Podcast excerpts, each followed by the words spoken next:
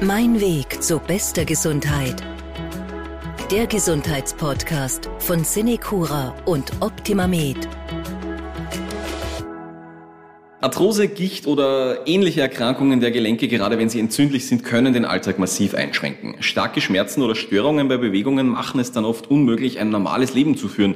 Wir versuchen heute ein bisschen Abhilfe zu schaffen, und zwar in einem Bereich, in dem Sie vielleicht noch nicht damit gerechnet hätten, noch nicht darüber nachgedacht haben. Wir gehen die Gelenkserkrankungen nämlich von der Ernährungsseite her an.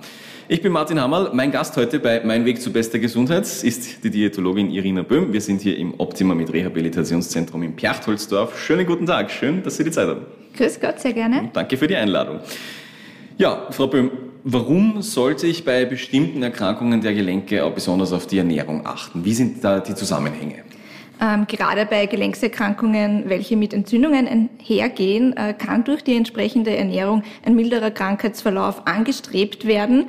Dadurch kann man dann zum Beispiel Medikamente reduzieren, Symptome können gelindert werden oder auch Schübe ähm, können hinausgezögert werden. Es ist aber von Person zu Person unterschiedlich, ob und wie stark auf eine Ernährungsumstellung überhaupt angesprochen wird. Gut, das heißt, im besten Fall, wenn ich die Ernährung umstelle, geht es mir danach einfach besser mit dem Ganzen. Genau, passiert aber nicht von heute auf morgen. Mhm. Man muss dann die Ernährungsumstellung schon einmal äh, einige Monate durchführen, damit man dann auch Erfolge sehen kann. Okay. Gelenkserkrankungen gibt es ja wie Sand am Meer in Wirklichkeit ja gefühlt. Welche Erkrankungen betrifft denn das vor allem? Welche Menschen, die uns dazuhören, äh, könnten da jetzt wirklich Hilfe bekommen? Ja, gerade äh, Entzündungsprozesse hat man zum Beispiel bei der rheumatoiden Arthritis. Das ist quasi die häufigste entzündliche Gelenkserkrankung und die verläuft typischerweise in Schüben. Dabei schwellen dann die Gelenke an und das kann ziemlich schmerzhaft sein. Äh, häufig sind da die Finger und die Handgelenke betroffen. Es gibt dann auch noch die Psoriasis-Arthritis und äh, die tritt infolge einer Schuppenflechte beispielsweise auf. Morbus Bechterew, wenn Sie das vielleicht schon mal gehört haben, äh, betrifft dann zum Beispiel eher die Wirbelsäule und das Becken. Also es ist wirklich von den rheumatischen Erkrankungen ist es, ähm, gibt es wirklich unzählige an die 400 verschiedenen Arten. Gut, dann schauen wir es uns mal genauer an. Da gibt es dann natürlich sicher gute Lebensmittel und gute Inhaltsstoffe, die uns da helfen können. Mit welchen Lebensmitteln oder Inhaltsstoffen kann ich dann wirklich diese Symptome lindern oder vielleicht den Krankheitsverlauf gut beeinflussen? Um einige Inhaltsstoffe zu nennen, äh, beispielsweise die Omega-3-Fettsäuren, die wirken nämlich antientzündlich und da ist vor allem die Docosahexaensäure und die Eicosapentaensäure wesentlich, also kurz gesagt die DHA und die EPA. Klingt jetzt sehr komplex. Ja. Ähm, es gibt dann auch noch die sogenannten Antioxidantien. Da zählen zum Beispiel die Vitamine A, C, E und auch Kupfer, Selen oder Zink dazu. Das klingt jetzt natürlich nicht sehr praxistauglich. Zusammenfassend kann ich aber sagen, dass der Fokus eher auf eine vielfältige und pflanzenbasierte Ernährung gelegt werden soll. Und da sollte man den Fokus eben auf die gesunden Fette legen, wie zum Beispiel ähm, aus fettreichen Fischen, wie der Hering, Makrele oder Lachs, hochwertige Öle. Da hätten wir das Rapsöl, Walnussöl, Leinöl, aber auch das Algenöl ist jetzt im Kommen. Äh, auch naturbelassene Nüsse beispielsweise ähm, spielen eine große Rolle. Klar ist, eine isolierte Betrachtung von den spezifischen Inhaltsstoffen in den unterschiedlichen Lebensmitteln ist im Alltag eigentlich nicht wichtig und auch nicht umsetzbar. Es ist äh, wesentlicher, dass äh, man einen vielfältigen und abwechslungsreichen Speiseplan hat. Ja, gerade bei den gesunden Fetten kann ich auch unsere Folge dazu empfehlen, hier aus dem Podcast Gesunde Fette gerne mal reinhören. Gut, dann gibt's natürlich auch wahrscheinlich die bösen Lebensmittel und Inhaltsstoffe, wenn es die guten gibt. Nehme ich mal stark an. Von welchen Lebensmitteln halte ich mich denn besser fern, wenn ich jetzt mit solchen entzündlichen Gelenkserkrankungen zu kämpfen habe? Mm, es gibt äh, Lebensmittel, die entzündungsfördernd wirken und da ist beispielsweise die Arachidonsäure, das ist auch eine Fettsäure zu nennen. Die kommt vor allem in tierischen Produkten vor, wie zum Beispiel in sehr fettem Fleisch oder in den ganzen Fleischwaren, Schmalzbutter, Schlagobers und so weiter, aber auch Innereien sind reich an Arachidonsäure. Das heißt jetzt aber nicht, dass man sich komplett vegetarisch ernähren muss. Äh, es empfiehlt sich jedoch ein äh, bewusster Umgang eben mit diesen tierischen Lebensmitteln, die ich gerade erwähnt habe, damit die Zufuhr der entzündungsfördernden Arachidonsäure äh, gering gehalten werden kann. Auch zu viel Zucker wirkt sich ähm, eher ungünstig auf Entzündungen im Körper aus. Heißt das dann, die Finger komplett davon lassen oder ist das dann so eine, ja, ich darf mal sündigen Geschichte oder, oder wie empfehlen Sie das als Diätologin? Es geht jetzt nicht darum, dass man etwas komplett vermeidet oder aus dem Speiseplan streicht. Das ist auch meistens nicht sinnvoll, weil gerade durch Verbote diverser Nahrungsmittel werden sie äh, noch interessanter, das Verlangen steigt und irgendwann äh, kommt man dann doch nicht mehr drum herum und ähm, gönnt sich mal aber dann so richtig und äh, dann kommt gleich das schlechte Gewissen mit dazu. Deshalb ähm, gehen wir auch davon weg, dass man sagt, diese bösen beziehungsweise auch gesund, ungesunden Lebensmittel sollten gestrichen werden. Es ist alles erlaubt, die Menge macht's und äh, der Genuss ist natürlich ausschlaggebend. Ja. Das werden alle kennen, die schon mal versucht haben, zum Beispiel auf Schokolade zu verzichten. Wenn es dann soweit genau. ist, ja, dann, dann wird richtig reingehauen. Genau. So, so dann fühlt man nicht, sich ja. noch schlecht. Gut, ähm, Sie haben es eh schon erwähnt, ich hätte noch einmal extra nachgefragt. Das heißt, vegetarische Ernährung würden Sie dann empfehlen als Diätologin, oder, aber Sie haben ja schon gesagt, nein, das ist jetzt nicht unbedingt der springende Punkt. Ähm, es muss nicht komplett vegetarisch sein. Äh, bewusster Umgang mit Fleisch, ja, magere Fleischsorten, ähm, unverarbeitete äh, Fleischprodukte, also jetzt nicht die Extrawurst oder Leberkäse, äh, und der bewusste Umgang mit dem fettreichen Fisch eben, damit sie ähm, auch ausreichend gesunde Fettsäuren zu sich nehmen. Fisch, fettreicher Fisch sollte circa zweimal am Speiseplan stehen sogar. Also rein vegetarisch ist also nicht zwingend notwendig. Gut, dann gibt es natürlich da noch die Steigerungsform von vegetarisch vegan, ja. Ähm, wie schaut's da aus aus diätologischer Sicht bei entzündlichen Gelenkserkrankungen, bei veganer Ernährung? Bei einer rein veganen Ernährung ist es eben wichtig, dass man eine ausreichende Versorgung mit Eiweiß und Kalzium sicherstellt. Ähm, und da spielt eben das bewusste Einbauen von Hülsenfrüchten und auch der Einsatz von Kalzium angereicherten Milch- und Joghurt-Alternativen eine große Rolle. Statt den gesunden Fetten aus den Fischen kann man bei der veganen Ernährung einfach hochwertige Öle, wie gesagt Lein, Hanf, Walnuss oder Algenöl und auch naturbelassene Nüsse, Samen und Körner in den Speiseplan integrieren. Ein Thema, das wir auch schon hier im Podcast hatten, das da vielleicht auch damit zusammenhängt, das Thema Fasten.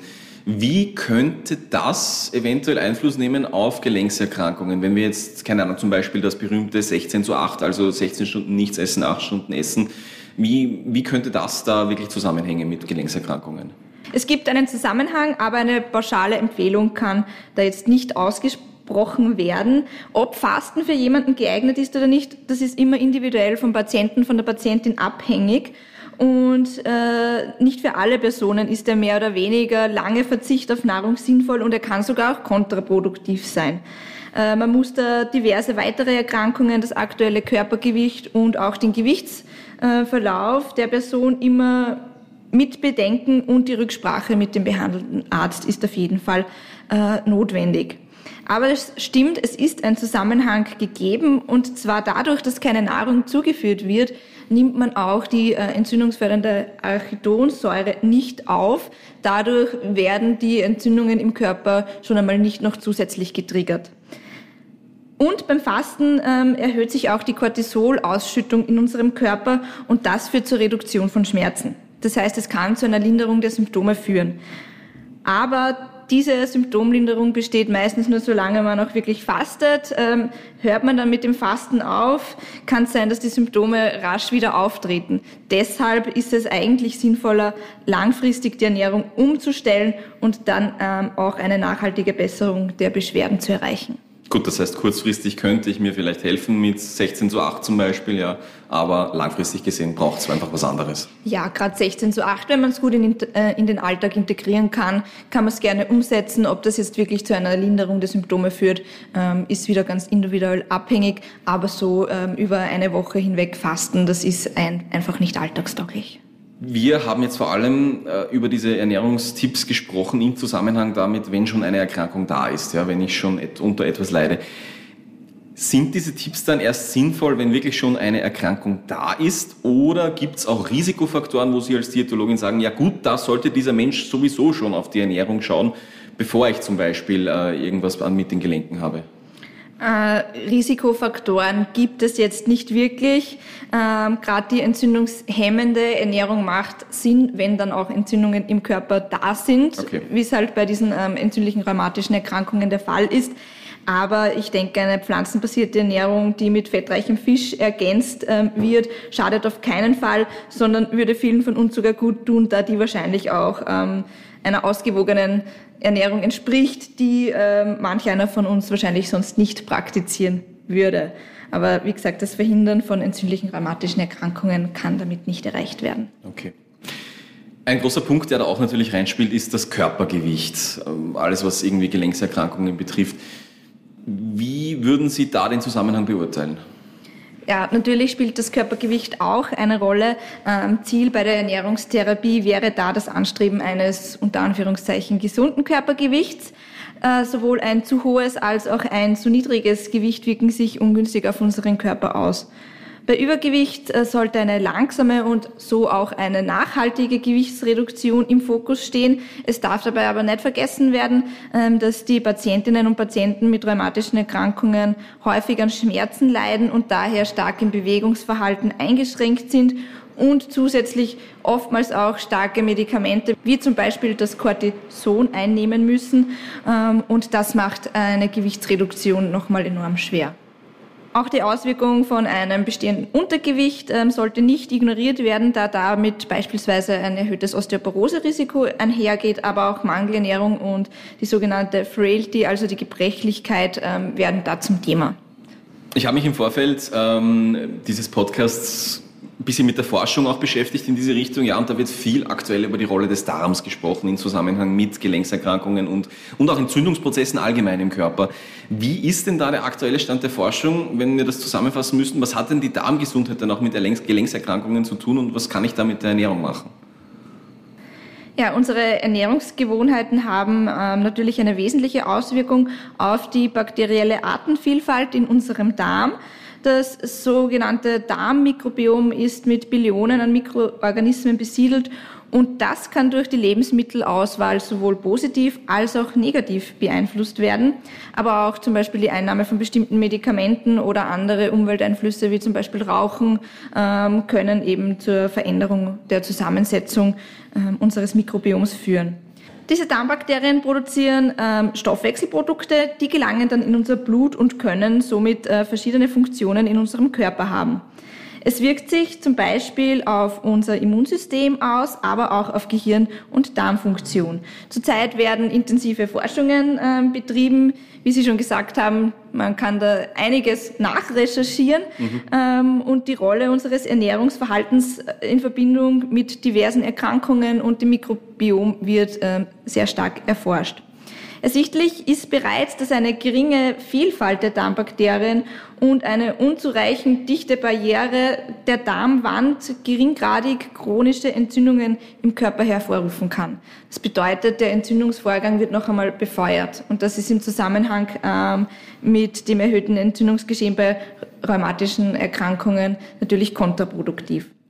Vor allem die sogenannte westliche Ernährung, welche reich an stark verarbeiteten und fettreichen Lebensmitteln, Zucker und auch Salz ist, äh, wirkt sich auf unser Mikrobiom nicht gut aus. Vermutet wird aber auch, dass sich Alkohol und Zuckeraustauschstoffe sowie Süßstoffe daran beteiligen, dass das Mikrobiom nicht optimal besiedelt ist. Gut, das heißt, was mache ich am besten aus ernährungstechnischer Sicht? Wie halte ich mein Mikrobiom fit, meinen Darm gesund? Ja, da geht's dann äh, wieder um die sogenannte pflanzenbasierte Ernährung. Also das bedeutet das, was ich vorhin schon erwähnt habe, äh, reichlich Gemüse, Obst, Vollkornprodukte, gesunde Fette, Hülsenfrüchte und Kräuter in den Speiseplan integrieren. Ähm, das entspricht wie gesagt, in Empfehlungen, die ich vorhin schon genannt habe. Die, Passt da gut dazu. Die ausgewogene, vielfältige Ernährung. Sehr gut. Also da müssen wir nicht extra schauen, wenn wir uns halbwegs vernünftig ernähren, ist, sollte auch der Darm gesund bleiben an sich. Genau. Sehr gut. Gut, wenn uns jetzt Menschen zuhören mit entzündlichen Gelenkserkrankungen, äh, die da jetzt wirklich Hilfe suchen, auch da gibt's viele Tipps mit Ernährung, was gut ist, was vielleicht weniger gut ist. Ja, aber manchmal brauchen wir dann wirklich einfach Tipps für einen schnellen Snack. Ja, wenn ich sage, ich bin äh, Patient in diese Richtung und ich habe jetzt einfach einmal Hunger, was sind denn da aus diätologischer Sicht gute Empfehlungen zum Beispiel für so einen kleinen schnellen Snack? Wunderbar geeignet sind da zum Beispiel ähm, Nüsse. Wichtig dabei ist, dass sie ungesalzen und ungeröstet sind, also naturbelassen. Die können in einer kleinen Box überall mit hingenommen werden und äh, zwischendurch auch gegessen werden. Sie haben gesunde Fette, hochwertiges pflanzliches Eiweiß und reichlich Ballaststoffe enthalten und ja, sind somit wirklich optimal. Ähm, wenn man sich dann Nussmischungen kauft, ähm, da würde ich empfehlen, dass man welche ohne Trockenfrüchte nimmt, weil man dann schnell mal dazu neigt, gerade wenn man äh, süße Person ist, dass man halt dann die Trockenfrüchte eher isst und die Nüsse dann überbleiben. Ui, das ist dann genau kontraproduktiv, ja. Zum Abschluss noch die Frage hier, nach einem schnellen Rezepttipp, ja, Sie als Diätologin, Sie werden sich ja auch viel beschäftigen müssen mit, okay, was kommt da auf den Esstisch, was kommt, äh, was kochen wir heute? Was wäre so ein, ein super geeignetes äh, Gericht zum Beispiel für Menschen mit Gelenkserkrankungen? Was würden Sie da empfehlen? Also meiner Meinung nach eignet sich der Ofengemüse mit Erdäpfel perfekt. Äh, man kann dann nämlich verschiedene Eiweißquellen noch ergänzen und man kann das Gemüse wirklich saisonal und nach individuellen Vorlieben anpassen. Gerade haben wir ja Spargelsaison, der schmeckt wunderbar, wenn er im Backrohr mit etwas Salz und Rapsöl zubereitet wird. Im Sommer können wir dann aus einer Vielfalt an frischem Gemüse schöpfen, beispielsweise Zucchini, Tomaten, Melanzani oder Paprika, vielleicht sogar aus dem eigenen Garten. Und da passen dann, äh, finde ich, ganz gut mediterrane Gewürze auch dazu. Und als Eiweißquelle eignen sich dann zum Beispiel Schafskäse, den man ähm, am Ende der Garzeit drüber streuen kann. Oder man röstet gleich Kichererbsen ähm, mit im Rohr. Ja, rote Rübe oder Kürbis, Brokkoli, Kaffeeol findet dann im Herbst Platz auf dem Backblech und im Winter kann man dann zum Beispiel Kohlsprossen nehmen oder auch das diverse Wurzelgemüse ist da gut geeignet. Als Eiweiß kann man dann ähm, zum Beispiel eine Hühnerbrust oder ein Lachsfilet gleich ähm, mit Garn im Ofen oder man macht sich einfach einen Dip aus Joghurttopfen und vielen frischen Kräutern. Man kann aber auch einen Hummus ähm, dazu essen. Also Sie sehen, äh, es ist wirklich vielfältig abwandelbar. Und wenn man dann Lust hat, gibt man noch eine Handvoll Samennüsse oder Kerne drüber. Und es ist wirklich ein, ein Gericht, das immer geht und ähm, auch sehr räumertauglich ist. Ja, und vor allem, man muss sich nicht einschränken. Ich glaube, das ist auch die gute Botschaft hier. Man muss da jetzt nicht massiv Diät halten oder irgendwas oder, oder sich äh, kasteien selbst, sondern es geht gut essen auch mit solchen Erkrankungen. Genau, so ist es. Vielen Dank an meinen Gast heute, Irina Böhm, für diese praktischen Tipps auch für Menschen mit entzündlichen Gelenkserkrankungen. Dankeschön. Sehr gerne. Ja, und an unsere Zuhörerinnen und Zuhörer, bleiben Sie gesund. Mein Weg zu bester Gesundheit. Der Gesundheitspodcast von Cinecura und Optimamed.